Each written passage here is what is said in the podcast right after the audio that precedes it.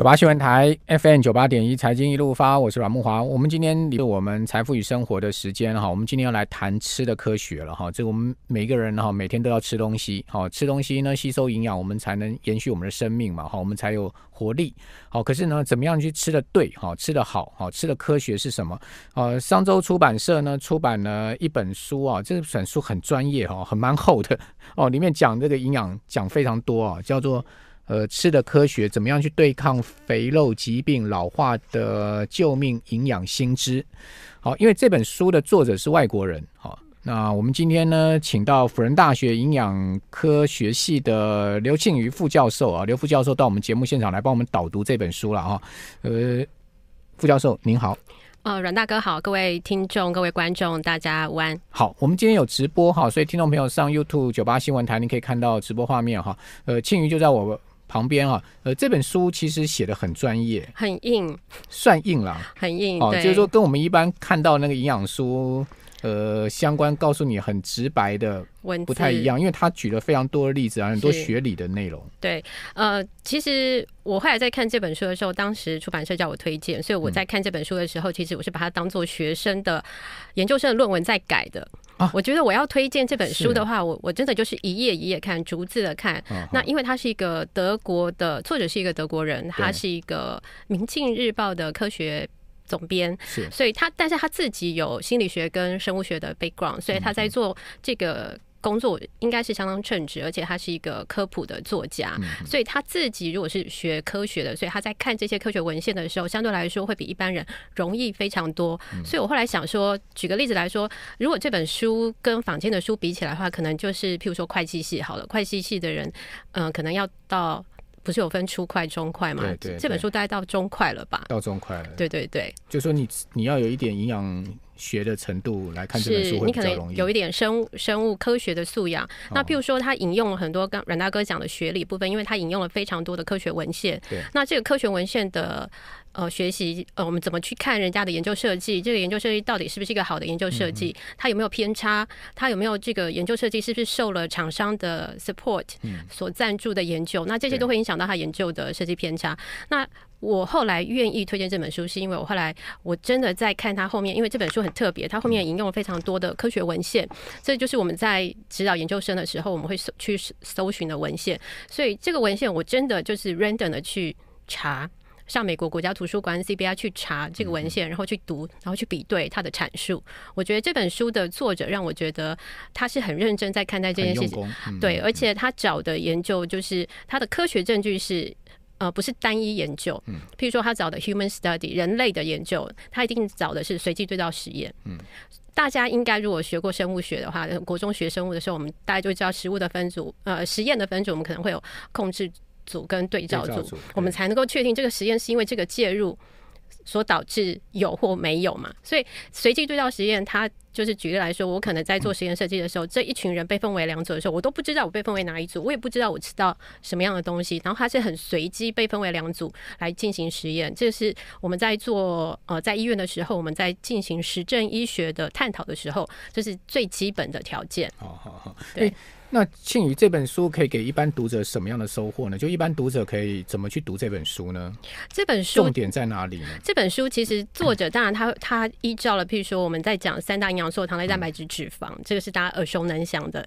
我们在讲说，譬如说刚刚阮大哥有分享说，哎，你自己在减肥的过程，你可能很很努力的在运动啊，或者是很很努力的去。控制自己的饮食。以往我们在认为减肥可能就是我少吃多运动，我们认为这是不二法则。可是我们现在更去在意的是，你今天吃进去的东西到底是什么？嗯，譬如说我可能一天只吃一千卡，相对来说很低。可是我这一千卡，我可能都喝饮料，我都吃薯条。嗯，跟我这一千卡，我可能吃蔬菜、吃肉类。吃全谷类，同样一千大卡热量，它在你身体里面会产生不同的化学作用。是，它对你减肥的 outcome，其实那是跟健康的状况是完全不一样的。嗯、所以，我们不太能够。作者其实在前面有提到说，我们不太能够以以往的能量消耗跟能量平衡来看待身体肥胖与否这件事情。是是，好，其实这本书里面它就呃几个大主题，第一个讲的是蛋白质嘛，对，对不对？对。那之后讲呃脂肪跟糖类，糖类。对。好，那我们就。照这个顺序来谈一下。好，我们先谈蛋白质好了。好，蛋白质啊，我粗浅的理解就是说，蛋白质是我们人体啊合成细胞、呃修复组织必要的必要的营养素嘛，对不对？是我们人很重要营养素。好，那呃。从从老师的角度来告诉我们蛋白质，阮大哥，国中生物要学的不错，因为我们在国中生物的生物第一章，蛋白质定义就是建造或修补体内组织。对，所以蛋白质我们都觉得说，哎、欸，我今天只要有受伤了、烧烫伤了，我掉头发，even 头发、指甲这些都是蛋白质所构成。所以在饮食里面的蛋白质，大家直接想到就是肉啊、鱼啊这些，我们想到。嗯、那其实，在营养学的呃蛋白质分类上的话，我们就会分，比如说动物性跟植物性，看你用什么样的基准来分。那对。以大家最常最能够接受就是动物性跟植物性，比如说吃素的人，他可能最主要就是植物性蛋蛋白质，豆类豆类，尤其是黄豆制品，那它是最主要蛋白质来源。那蛋白质的话，其实呃，大家再去想蛋白质的更小分子，譬如说我们摄取一块肉进去之后，它会在胃做初步的分解，然后接下来我们有胃蛋白酶胰胰脏的蛋白酶去做水解，所以它会变成小分子氨基酸，然后经过肠道，然后在血液当中跟我们细胞组织运用，所以氨基酸。我们又会去区分它有必需氨基酸跟非必需氨基酸。那大家会觉得，哎，吃素比较不健康，就是不均衡，是觉得必需氨基酸的组成在肉类。里面比较多，可是其实并不尽然。其实如果蛋白质在氨基酸的摄取里面，其实它有互补作用。那不同的食物里面，它会有不同的氨基酸。所以，even 譬如说米饭里面有没有蛋白质也有，但是它的非必需氨基酸，它可能跟别的蛋白质一起吃了之后，它就可以达到它的互补作用。所以吃素人其实他在蛋白质上其实是不用担心的。是，对。那那吃素人怎么样可以有完整的氨基酸呢？在蛋白我们知道氨基酸完整好像十十六种还是十七种嘛，对不对？蛋白对，但但是蛋白质在氨基酸在摄取，我觉得对一般人来说去思考氨基酸这件事对他们来说太 heavy 了，就 是太学术，太学术了。所以我觉得我们从另外一个角度看，譬如说呃全素的人，他可能相对来说他比较容易会有饮食缺乏。那素食其实我们最担心的其实不是蛋白质缺乏，是它的维生素 B 十二。哦，为什么？因为维生素 B 十二它。它存在动物性的食物里面，所以其实在这本书里面，作者他也认为全素者他会比较建议的是他。他不太建议大家吃营养补充品，但是只有全素的人，他认为其实是维生素 B 十二的话，是他觉得是建议是建议需要补充的。嗯嗯，那在蛋白质的部分，其实它可以从比如说菇类、蔬菜的菇类里面有蛋白质，然后呃各自红豆啊、米饭啊这些，其实全谷根茎它也是会有部分的蛋白质，所以在整体的摄取上其实不会有太大的影响。而且黄豆蛋白里面非常多，最近很多人在练健身，对，它里面富含了呃 BCAA，就是所谓我们。那个大家在吃健身的时候会吃那个高蛋白，上面就会写 BCAA，就是支链氨基氨基酸。其实它在植物性蛋白质里面摄取也非常丰富，所以它对于肌肉合成其实也是没有问题的。所以维生素 B 十二只存在肉类里面，动物性的食品当中。OK，对。好，所以说吃全素，我们听众朋友，如果你是全素者哈，对，呃，可能你要补充维生素 B 十二。好，那当然，呃，要用什么方式补充？如果你是全素，你只能用营养补充品。对不对？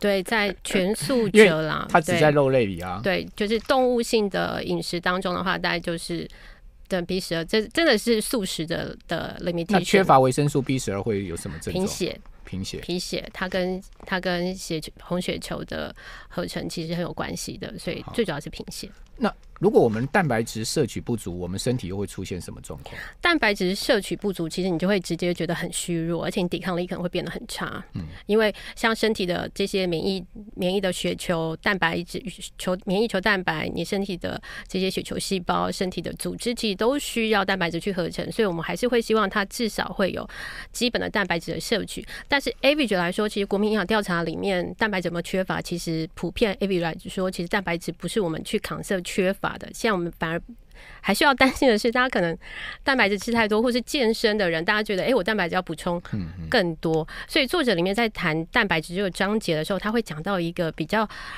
看到大家可能看到会觉得 mTOR mTOR 这个基因，是大家就会想说，哎、欸，这个蛋白质好像跟 mTOR 很有关系。嗯、那 mTOR 这个这个基因，它其实是一个促进身体肌肉分化跟生长的的一个呃，我们把它讲作把它想作是一个开关好了。嗯、所以今天我有足适当的蛋白质的时候，比如说我的肌蛋白质进去，我肌肉就会合成跟。就会合成，但是如果我的蛋白质吃太多的时候，我就会又 over 让它这个讯息一直促进这个讯息的路径，然后一直去不停的增生，促进它的的分化。所以这个基因后来也被探讨是好像跟老化也有关系。啊是哦，也也就是说，你如果蛋白质摄取过量，你容易衰老，就是说你容易变老。对，有也有研究是这样说，你吃太多的蛋白质，嗯、你身体一直都要就是这 mTOR 一直被刺激。OK，所以说呃，想要长 muscle 的我们的听众朋友，你常重训的哈，你是吃了很多高蛋白的人，对，你可能要去注意，你可能会反而会加速你老化。所以其实要整体去看你的整个。整个饮食的 intake，所以我常常听到朋友传讯息给我啊，就会说：“哎，我的健身教练建议我要吃五颗鸡蛋，这样可以吗？”这样子哦，然后或是推荐他买那个高蛋白。有有有一点五颗鸡蛋有点过分啊，有点多，真的是三颗到五颗，就是建议他人。人一天正常需要多少分量的蛋白质？比如说以我这个体重六十公斤左右哈，呃，大概八份吧，差不多够吧，七到八份。阮大哥，你真的有？有练过哎、欸，有啦，这个基本基本营养的知识我有一点嘛，对，大概七到八份吧，对不对？真的蛮厉害，哎、欸，你这是我遇过，所以老师大概需要怎么吃？就是一公斤，像六十公斤的话，就是一公斤一公克嘛，嗯、所以那一份是七公克嘛，所以六十除以七就是您刚刚说的大概八份左右，八份，嗯、对，非常厉害。牛奶两百四十 CC 也差不多是八公克，一两肉叫。七公克，一颗鸡蛋大概就是一份，就是、对，对不对？哎、欸，六厉害呢，这样 好厉害，等下，等下，所以我不可能一天吃到八颗鸡蛋啊。对，所以你你会有其他的蛋白质来源，譬如你会喝牛喝豆浆，豆浆也会有嘛，两百两百 CC 的豆浆可能就里面就会有七公克蛋白质啊。吃肉啊，其实你吃米饭里面也会有，嗯，一碗的米饭，一碗米饭大概就是八公克，八公克，对，所以一碗饭大概有一份蛋白质，对。哎、欸，果然是财经专家，数学好好哦。谢谢。所以，所以我们蛋白质摄取的来源很多了哈，大家不要只把蛋白质想成是肉，等同肉，对，对不对？好，所以蔬菜水果里面都有蛋白质，微量，只是主要的来源是肉类跟乳制品、豆浆。就一个很简单的道理。牛只吃草，但是牛可以长那么多肉，壮啊！对对，所以说呢，草里面也是有蛋白质，可以让它产生长得很好，产生这些肉肉类出来，是对不对？是是。好，这个是这个是一个医生跟我讲的理论。他说：“你看牛啊，牛从来不吃肉啊，但是你看牛它会长那么多肉出来啊。”对，所以那你就知道蛋白质来源很多啊。所以大家有迷思哎、欸，大家就会觉得说我吃什么补什么。中国人不是说吃脑？吃脑补脑，吃哪里补哪里。吃形补形，嗯、是。如果今天医学这么容易的话，那那些医学系的医生为什么要花个六七年读书呢？OK，好，对，好。那呃，我们这边先休息一下哈，等一下请呃老师再告诉我们说，我们怎么样能吃的健康哈？除了蛋白质以外哈，碳水化合物其实很重要，但是呢，碳水化合物它有点像是双面人，对不对？对。好，这个书上也有讲，它既诱人，但是它又。又又一点恐怖，诱婆无辜啊！对对，好，碳水化合物到底该怎么吃？哈，以及呢，脂肪我们该怎么去定义它？这等一下我们回来再继续请教老师。好，九八新闻台 FM 九八点一财经一路发，我是阮慕驊。我们今天介绍这本书叫做《吃的科学》，这本这本书写的很好哈，但是呢，就是它比较学理一点，对，它不像我们一般看到的营养书哈这么白话，好，就很直接的告诉你该怎么吃，对不对？它其实不是，它引用了非常多的论文哈，以及去对照呃很多的 paper 文献哈，然后整理出来一些。他认为很 solid 的观点啊，很 很有利的观点，比如说蛋白质是什么啊，以及这个蛋白质种种文献调出来哈，他出了一个结论。那另外他讲脂肪、碳水化合物等等，讲的这三大要素了哈。好，那我们今天现场导读的是辅仁大学营养科学系的刘庆余副教授哈。那老老师这本书 Total，呃，我们先不讲脂肪跟碳水化合物，Total 他告诉你到底要怎么样吃才能健康，因为。呃，它的副标叫“对抗肥肉疾病老化”嘛，是对不对？对，因为这个作者他自己，他其实很年轻。我看了他的作者简介，他是一九七三年，所以六十二年次。但他有心脏病啊。对，他有心脏病，所以你就会觉得，你大概可以想象。虽然我没有看过他，但是你可能就可以想象，他就是那种德国壮壮壮那个大只佬的那种形象。所以他有一天在跑步的时候，就发现，哎，自己胸口心脏在痛。我刚刚在来的路上，我的学姐传了一个讯息给我，就告诉我说，他其实也觉得。他说：“跟你讲一件不愉快的事，他的朋友跑去东京跑马拉松，跑马拉松，中途休息时间还有打卡，嗯，结果后来还没有跑完就过世了，走掉了，走掉了。很年轻，就差不多像在我们这样四五十岁的中年的，所以心脏病其实它真的是一个中年人的杀手。那他会不会是今天我吃？炸鸡排，我明天就心脏病，不是，它一定是 long term。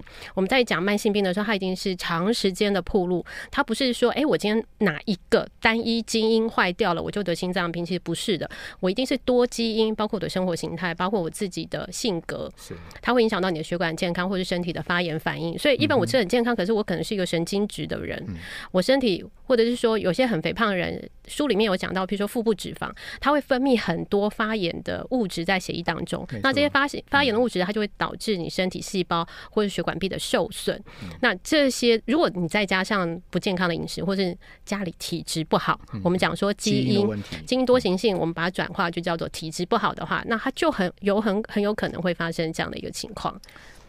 所以中广，中广，所以在这本书里是一个很大的杀手。中广对它。在体型上，我们一眼看过去，在流行病学调查里面，它跟心血管疾病是正相关。用体型区分，那其实你用生理学上来看，中广这些脂肪，它都包覆在你的内脏内脏脂外层，它就会变成你的内脏脂肪。那在中广这个部分里面，它跟那个不是广中广的那个广播公司，我们是 News 九八点一哦，不是我们那个有台啦。对对对，不要不要转走，就是鮪鱼肚啦，讲的话对对，那这个呢，它跟胰岛素阻抗其实是有关系的。我们就会发现，因为现在流行低碳饮食，大家都觉得把。刚刚我们要讲的碳水化合物，大家觉得碳水化合物是很糟糕的啊！你今天要戒糖，我们有糖瘾啊，那他就背负了很多很委屈。大家就觉得，那我不要完全不要吃，或是只要减肥，大家就先把卡波海觉把糖类戒掉。其实谁会需要在这本书里面？他画了一个可爱卡通图，就是腹部脂肪这一类的人，他是比较不容易代谢糖类，他比较容易产生胰岛素阻抗的。这一类人，可能在减肥的过程当中，他就可能需要的是走低碳饮食。但是我也遇过，因为我自己在大学里面，我教了一本书，一门课叫做《基因检测与饮食设计》，也就是说，现在我们在做体检的时候，不只是抽这些生化值啊，做一些影像学的检查，我们现在会去看你的基因。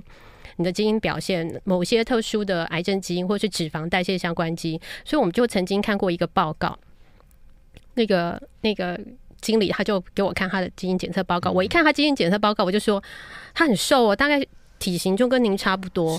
我一看我就说你脂肪肝了。嗯，他就马上一脸惊吓。对啊，你怎么知道？因为他脂肪代谢的相关的基因都不好。OK，就是被 mark 出来，所以我所以他也不可以喝酒。所以所以很瘦的人不代表没有内脏脂肪的问题哦。是，是因为尤其男生特别容易有内脏脂肪的问题。是，所以就看体型。所以他以他这个人来说好了，他适不适合？他他脂脂肪，他就比较吃进去多少，它就存在身体里面，所以它的脂肪代谢是有困难的。所以这一类人，他可不可以吃我们最近讲的生酮饮食来减肥？他就不行，因为他是吃多少累积多少在他的身体里面。所以其实你今天用什么样的饮食形态，我们讲 dietary pattern，我们不现在很少单一去看一个 component 某一个成分，我们现在是去看你的饮食形态，你整体的饮食形态。所以刚休息的时候，阮大哥问我说：“哎。”什么叫健康饮食？我第一个问您的是您的饮食形态，您都怎么吃？对，所以我们会去看你整体的一个呃整体的摄取量之后，再来去判断要怎么去修正。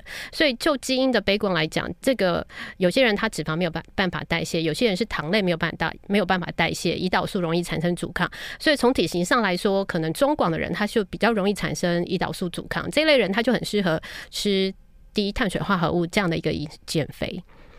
就低碳饮食，低碳饮食，尽量要减少淀粉类的东西。是，对对，但是就是以胰岛素阻抗为主的这样的一个形态。胰胰岛素阻抗一定会变成二型糖尿病吗？如果不控制的话，我临床也有病人，他真的就是很努力做气功啊，饮食控制非常标准，可是血糖就是一两百两两百多在那边漂移，然后他就很沮丧，就跟我说：“我先生很爱吃蛋卷，我儿子也是，他们血糖都好得很，我这么忌口。”为什么我还是发生糖尿病？基因的问题。对，他的爸爸妈妈、阿公阿妈都有，所以他们家他的两个哥哥跟他大概都在四四十几岁到六十几岁这个过程当中发病。那因为他很节制，所以他大概到五十几、快六十的时候才发病。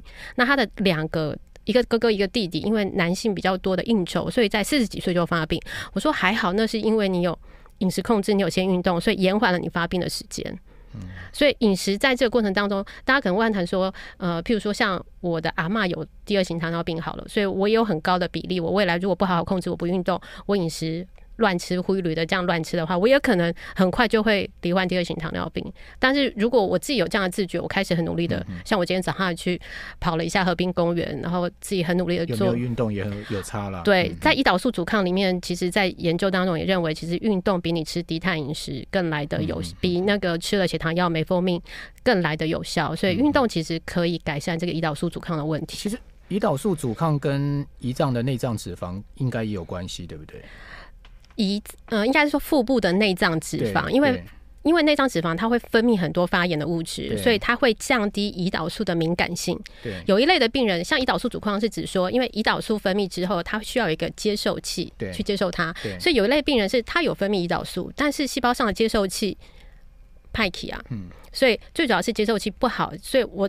这一类的病人，他血液当中的胰岛素浓度会很高，所以不是他贝塔细胞不好，因为身体就会告诉你血糖很高，血糖高，然后胰脏就会赶快分泌胰岛素。可是我就是我不是胰脏坏掉，我是接受器坏掉。哎、所以老师有一个疑问请教你，那少量多餐其实是有问题的，因为你你呃应该讲。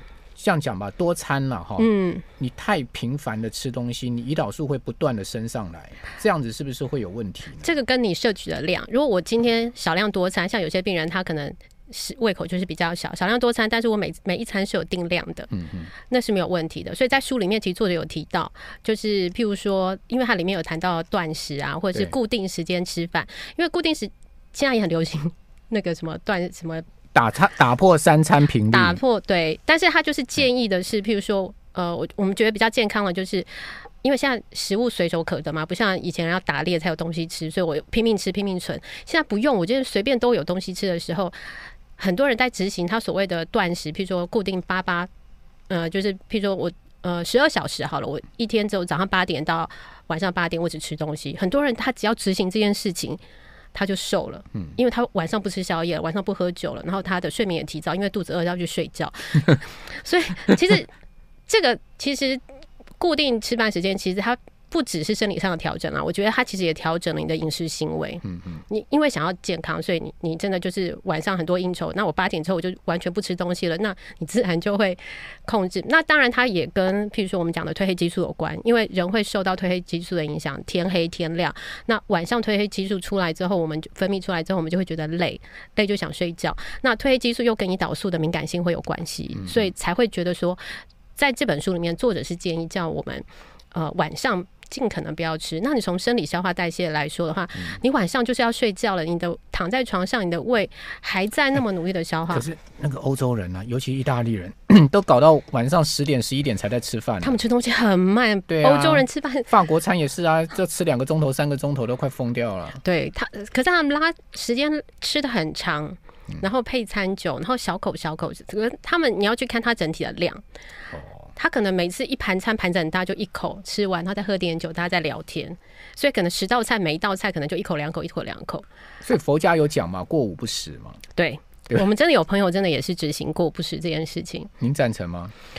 我觉得要看人，我我真的要举个例子，我我的以前在医院工作的时候，我的妇产科医师，他有一次就被病人跟他说：“哦，陈医师最近。”变变胖，所以他就很努力减肥。结果他就空腹时间太长，结果他自己本身是一个尿酸高的病人，但是没有发作。结果他就真的就执行，就是吃的热量非常低，所以结果他有一天就痛风。我因为跟他说：“你不能这样子，这么长时间的空腹，结果就痛风发作。” OK，对，所以还是要看你真的要看人，因人而异哈。就是说营养吃啊这些是没有一套绝对对所有人的标准。真的，这本书其实是提醒，就是每个人真的需要。因人而异去做调整。非常谢谢福大刘青宇老师刘教授，谢谢，谢谢，谢谢阮大哥。